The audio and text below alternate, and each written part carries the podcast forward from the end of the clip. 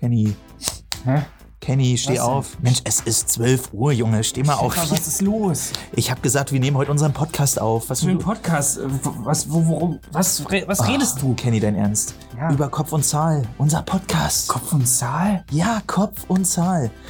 Der Podcast für die Unternehmer da draußen, für die jungen Selbstständigen, für die, die sich selbstständig machen wollen und für die, die einfach wissen wollen, worauf es ankommt, wenn man selbstständig ist, Unternehmer ist, Mann. Was laberst du? Warum, warum Pod, Kopf und Zahl, was? Ja, guck doch mal, was braucht man denn, um Unternehmer oder Selbstständiger zu sein? Du brauchst eine Vision, du brauchst ein geiles Mindset, du musst einfach geile Gedanken haben für dein Unternehmen, für dein Business. Du musst einfach Kopf haben, Köpfchen. Und für das Thema Zahl holen wir die Leute in die WhatsApp-Gruppe, stimmt's? Nein.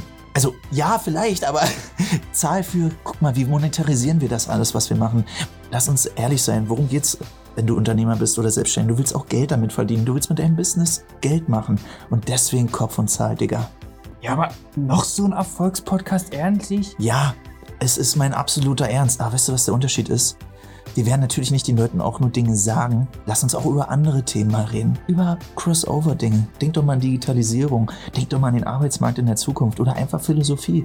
Wie geil ist das denn bitte? Ich kenne keinen, der das macht. Ja, geil. Na dann lass uns doch nicht weiter quatschen und lass einfach loslegen. Ja, let's go. Komm, play.